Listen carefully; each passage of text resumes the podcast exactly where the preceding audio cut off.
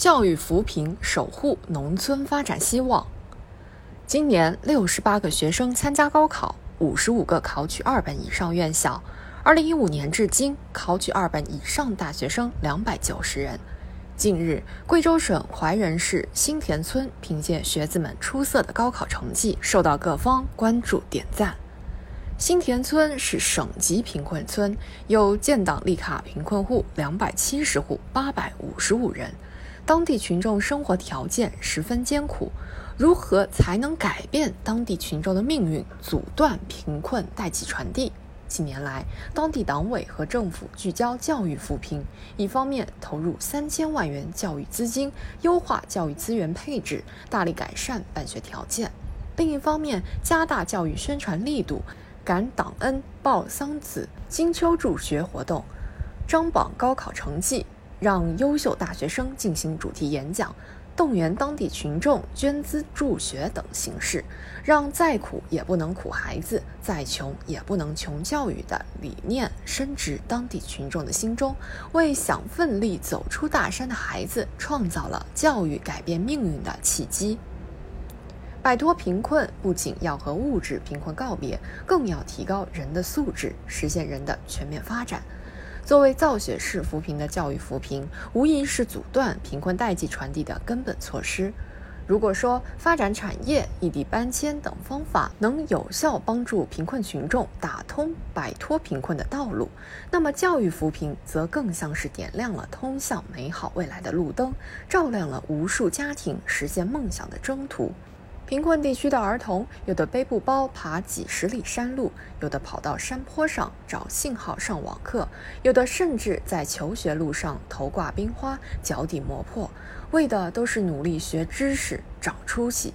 知识改变命运，深深镌刻在这些农家子弟的心中，也随着他们的努力变为现实。他们用自身的奋斗打破了贫困的局面，打开了更广阔的天地。百年大计，教育为本，贫困地区更是如此。从打赢脱贫攻坚战全局看，教育扶贫推进了脱贫的整体进程。习近平总书记多次强调“扶贫先扶志”，深刻指出要更加注重教育脱贫，着力解决教育资源均等化问题，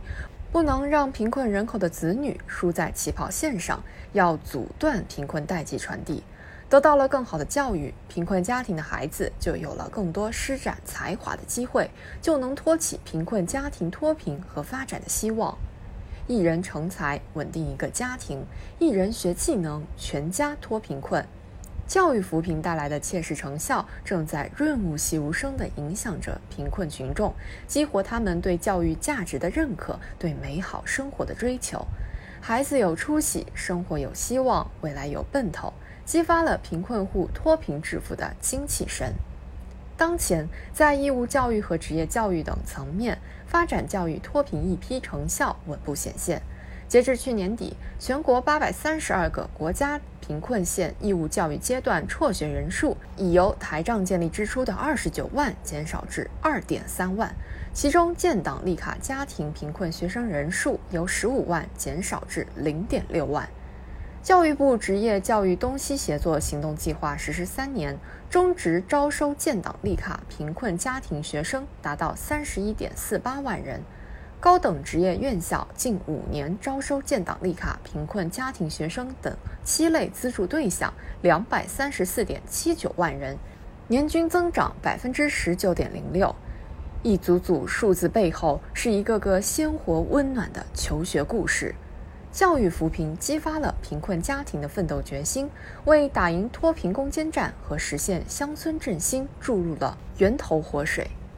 如今，有不少得益于教育扶贫走出大山的学生回到家乡反哺桑梓，站上讲台帮助更多孩子努力追梦；还有很多受到感召的高校毕业生主动选择、勇担使命，把个人的职业追求融入乡村振兴事业中。“十四五”时期需要在教育扶志扶志上继续精准发力，久久为功，抓难点，补短板，守护好乡村孩子的求学梦，筑牢稳定脱贫、防止返贫的堤坝。